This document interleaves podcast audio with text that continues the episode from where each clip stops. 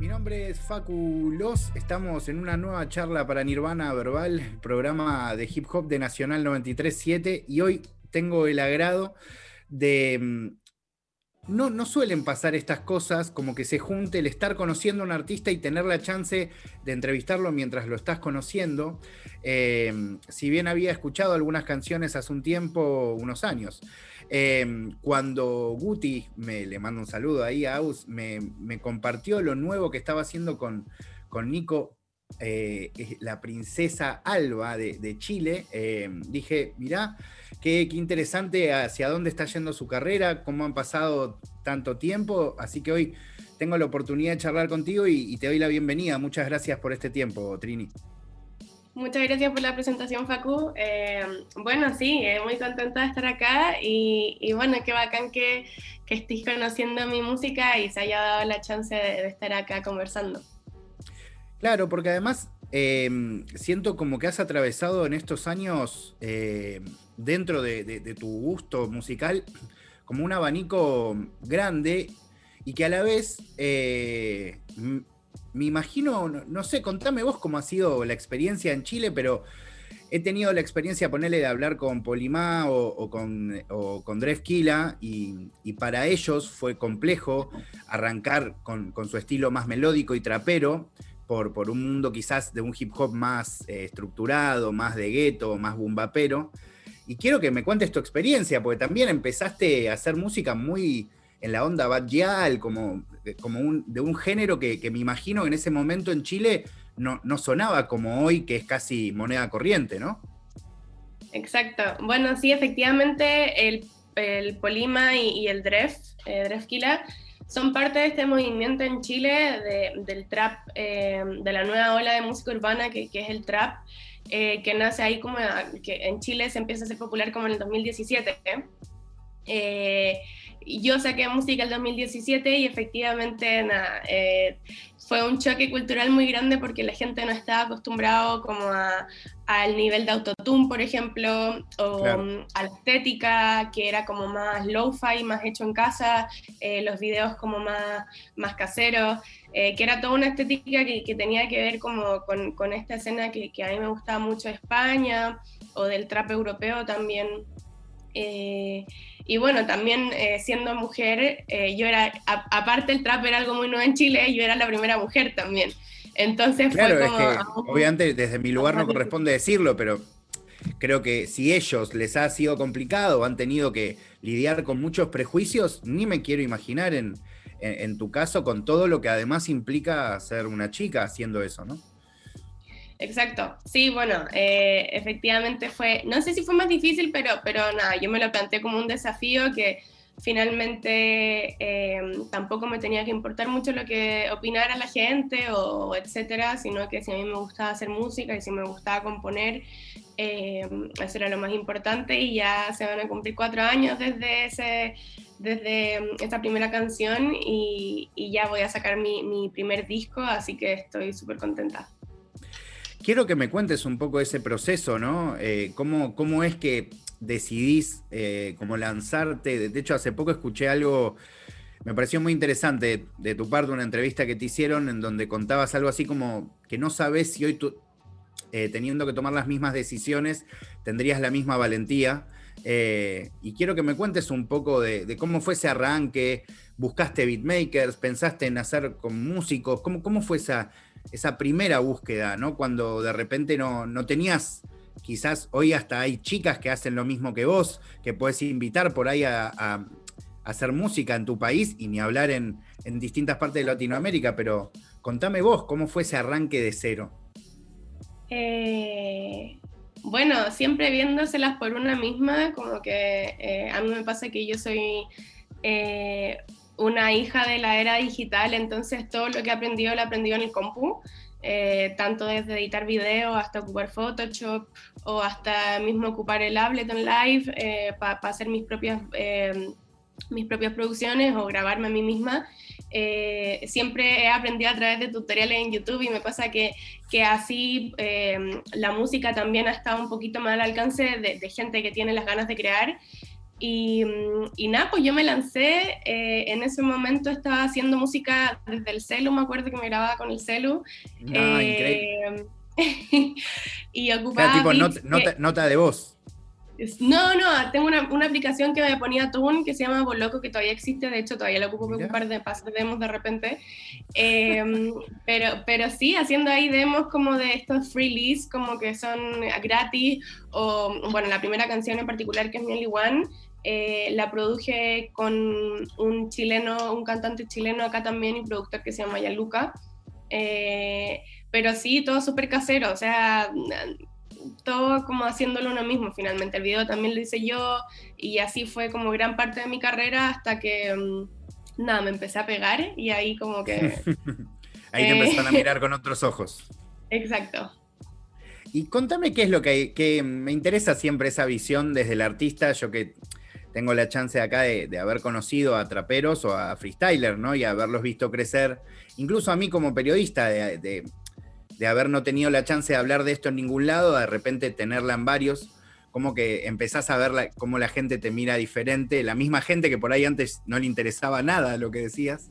Eh, y contame cómo fue esa, esa especie de, ¿no? Esa transición mientras te estabas pegando y de repente ibas vos viendo esas mismas caras que se iban transformando para mirarte. Bueno, eh, sí, para contextualizar eh, a, la gente quizás que no me conoce allá en Argentina, mi primera canción generó mucho hate acá en Chile, así como, o sea, no sé si hate, pero era como, era como, ¿por qué ocupa tanto autotune, no canta? Eh, ¿Qué es este video mal hecho? Y bueno, finalmente era, eran todas decisiones estéticas y eran todas cosas que yo quería hacer. Qué loco igual desde el lugar donde lo ve uno, porque eh, yo hoy volví a escuchar esa canción que la había escuchado hace muchos años. Y yo, sí, o sea, si hay algo que a mí me queda claro de vos es que cantás muy bien. O sea, más allá de si hay, autotune o no, me, llama la atención. Eh, pero bueno, evidentemente pasó mucho, no, no estaba preparada la gente, ¿no? Sí, o sea, yo, yo lo, mismo, lo, mismo que te decía, yo ocupaba Toon como recurso estético porque me gusta, así como, no sé, como Grimes, como Björk, como Daft Punk. Em, y, bueno, finalmente es un recurso más que uno tiene como para ocupar en, en, la línea melódica y en la producción musical. Eh, y así como no también, o sea, hay mis canciones de ahora, hay algunas que tienen mucho tune, otras que no tienen, que tienen pero poco. Em, entonces sí, de ahí va pasando que, me empecé a pegar y me empecé a hacer masiva porque eh, seguía haciendo música, seguía haciendo lo que me gusta, no con el interés como de gustarle a la gente, sino porque yo solamente quería hacer música. Y seguía subiendo mis canciones así sola, eh, a las plataformas solas, sin sello, sin nada, y me empecé a, hacer masiva y, ahí la, gente, la cara de la gente como que empezó a cambiar y, y ahora sí ya Em, como que ahora me conocen desde las abuelitas hasta, no sé, hasta un niño de dos años. Así que sí, en ese sentido ha sido muy bacano. Bueno, y quiero que me cuentes un poco tu, cómo arranca el vínculo musical con, con, Nico Cotton. Eh, que, un poco lo, vemos reflejado en estos últimos temas. Para, para que también se entienda el, lugar de Nico Cotton como productor, o no, sé exactamente cómo fue su vínculo, pero claramente en Argentina tiene una relevancia grande, sobre todo trabaja con muchas personas, honestamente, pero siento que con Nicky Nicole eh, quizás eh, empezó como a verse más eh, la visibilidad de su mano, ¿no? Por, cómo se comprometió, me parece, con el proyecto en el, en el inicio. Y, nada, quiero que nos cuentes vos cómo es ese, ese laburo, cómo lo conociste, surgió por cuestiones discográficas o vos querías laburar con él, ¿cómo fue? No, yo recién firmé con un sello ahora, pero que también es, nacional y es independiente acá en Chile. Em, no, o sea, yo era fan de Nico eh, y de hecho no lo, o sea, al principio lo conocí por el trabajo que tenía con Conociendo Rusia. Mirá, eh, ah, tenés un conocimiento importante de la música argentina. Sí, sí, sí, lo conocí por ahí y, dije, wow, esto es bacán. Eh, y de ahí me di cuenta que trabajaba también urbano, con Louta, con Woz, con Nick Nicole. Y, y bueno, también me gusta todo lo que hace con Juan Ingaramo, entonces eh, ahí yo le hablé por DM y le dije que, que, iba a Argentina, que quería trabajar con él, en particular con él, eh, porque me gustaba mucho su trabajo y que era fan, bueno, yo lo seguía hace rato en Instagram, así que nada, se dio y trabajamos y nos metimos al estudio y, todo bien. ¿Y qué, qué, onda cuando conoces a un productor nuevo? ¿Te, te metes ahí de una? Eh, ¿cómo, ¿Cómo es ese arranque? No, no, no me lo imagino. ¿O ya llegás, por ejemplo, con algo o, se viene hablando previamente y para llegar un poco preparados? ¿Cómo es el, el la vibe? Eh, con Nico veníamos trabajando un tema que teníamos ahí, o sea, que yo tenía eh, trabajando online, también por la pandemia, que uno está acostumbrado ahora ya a trabajar online, pero nada, trabajamos, me acuerdo, ese tema una jornada y después como los otros días trabajamos temas nuevos desde cero. Y bueno, depende mucho de, también eh, cada productor, también como el país de donde viene, porque los chilenos quizás somos más tímidos y los argentinos son como más entrador, entradores, se dice acá en Chile, no sé, como que tienen más peso. Em, no más sé, también, sí, también he trabajado con Alice de, España, eh, que siento que, igual era, era como full chileno, y como que nos llevamos súper bien, em, pero nada, siempre es una vibe distinta con cada productor.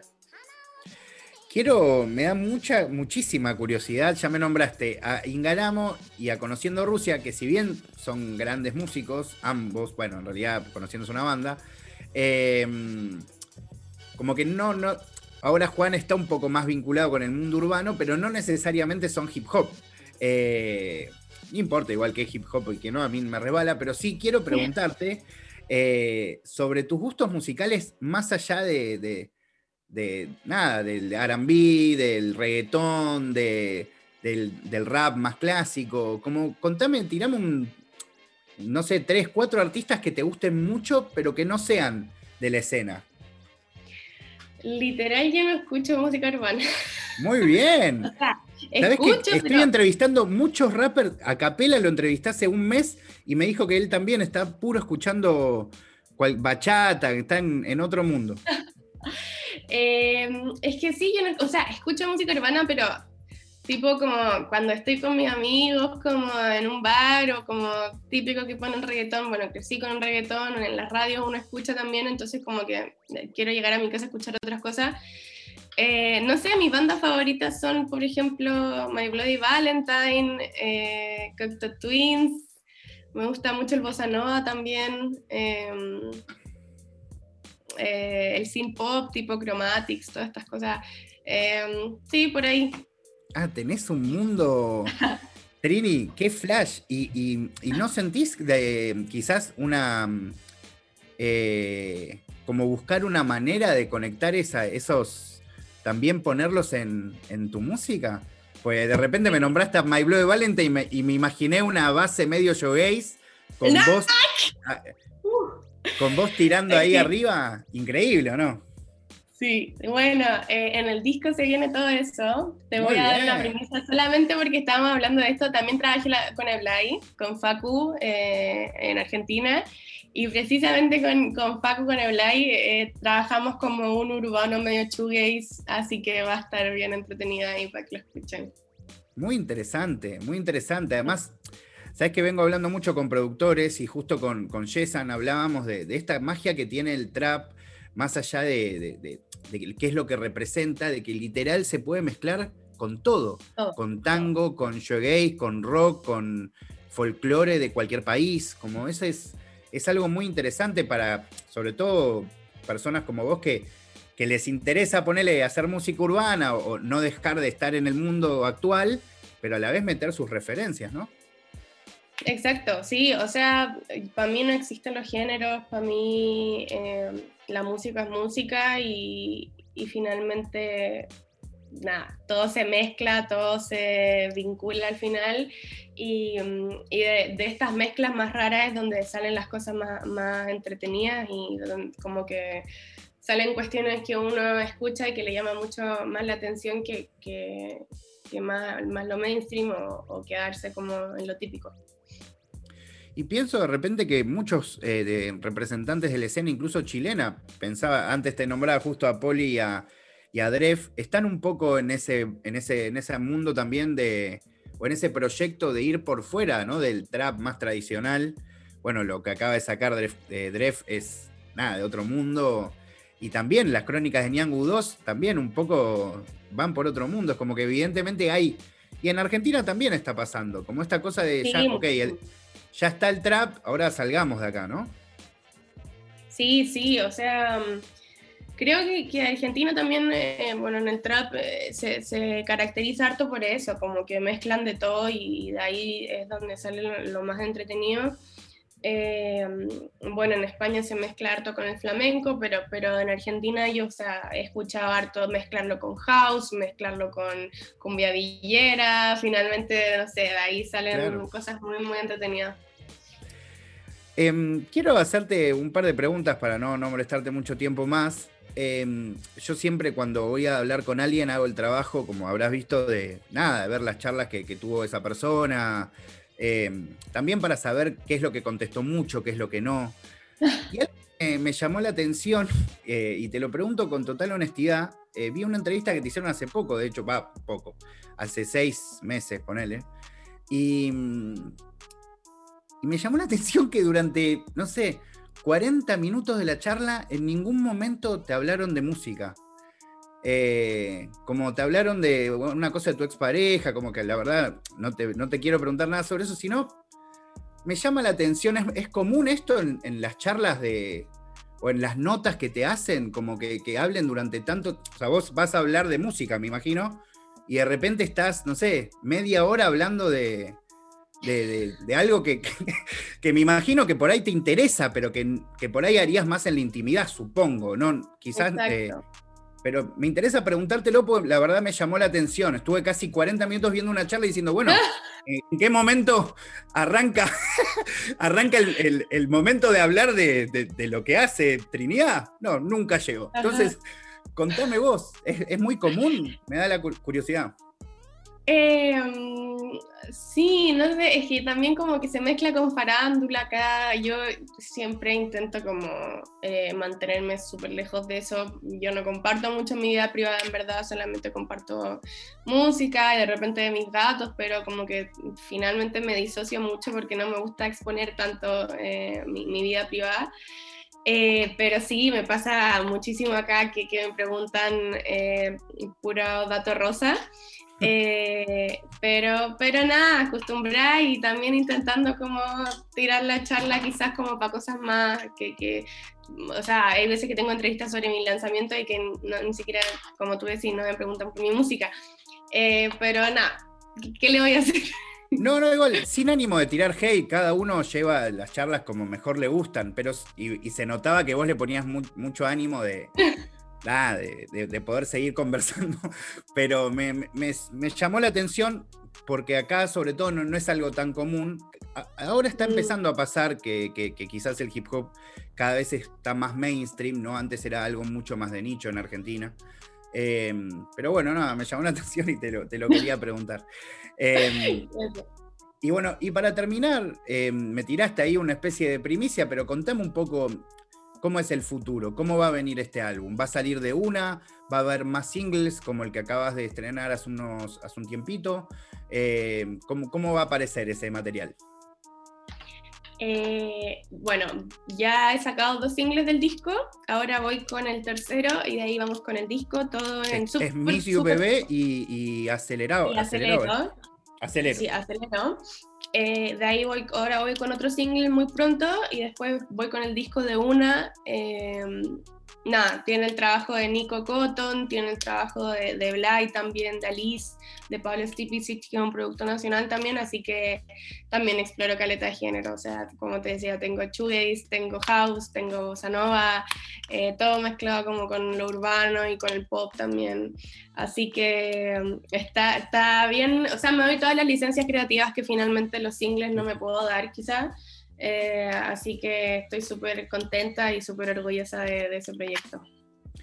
Y ahora sí, la, última relacionada con esto. ¿Por qué em, el tiempo desde que arrancaste hasta ahora para sacar un, larga duración? ¿Tiene que ver con que no te sentías preparada, con, que quizás sentías que era más un momento de singles y ahora es un momento más de discos, cosa que efectivamente así. ¿Por, por qué eh, llegó ese tiempo?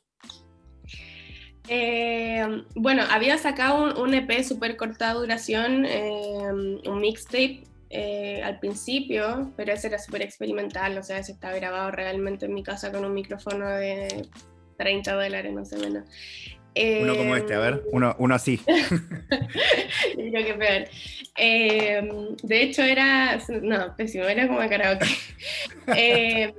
pero, pero sí, me, pasa que son dos razones súper importantes. Una, eh, me gustaba mucho más como el tema de los singles, porque ahora un single es como un disco en sí mismo, o sea, como eh, toda la promo y toda la estética y todo el videoclip es como eh, proponer un tema y, desarrollarlo como si fuera un disco.